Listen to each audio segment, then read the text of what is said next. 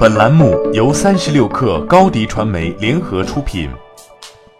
本文来自三十六氪作者曹倩。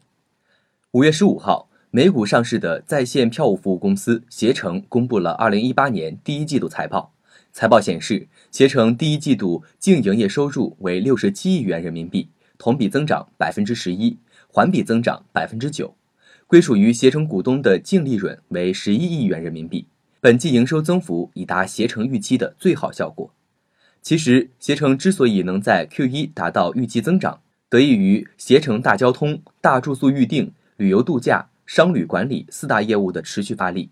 财报显示，在不计入天巡业务的营收中，国际机票业务对携程收入的贡献超百分之四十，而天巡的直接预订业务在 Q1 收入增长超过六倍。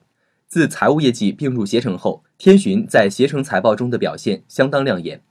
另外，本季度酒店预订业务量增长，营业收入增幅也很大。值得注意的是，携程的高星酒店增速一直快于市场平均增速。它在二三线城市和低预算旅行市场也在逐渐扩大影响。携程首席执行官孙杰说：“携程仍然有需要改进的地方，但同时，携程有能发挥更大潜力的地方。”并将继续从快速发展的国内和国际旅游市场中受益。携程联合创始人、执行董事会主席梁建章说：“携程将继续强化以客户为中心的理念。长期来看，为客户创造最大价值的企业，必然也会是市场份额最大和为股东带来最佳长期价值的企业。所以，不应当为了增加短期利润而牺牲客户价值。”通过梳理携程过去六个季度的营收增幅，可以发现，携程已经出现连续六个季度增幅放缓。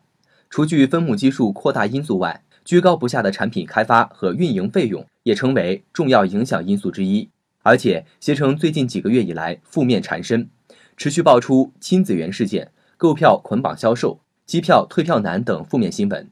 在本季财报发布之前，投资者便很关注负面消息对携程 Q 一季度业绩的影响。负面消息爆出后，携程开始对业务进行整改，承诺不从退改签中收取费用，并下线多家违规机票供应商。有携程的高层表示，整改可能会在短期内对携程的机票收入增长带来不利影响。这种影响已经体现在 Q 一的业绩结果和 Q 一的业绩指引之中。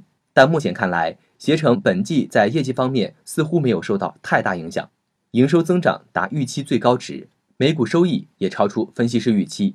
携程预计，二零一八财年第二季度净营业收入年增长率约为百分之十二到百分之十七。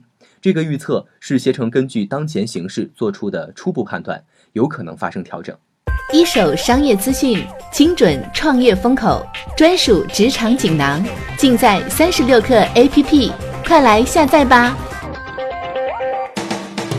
微信关注松子收音机，收听更多名人大咖的专业解读。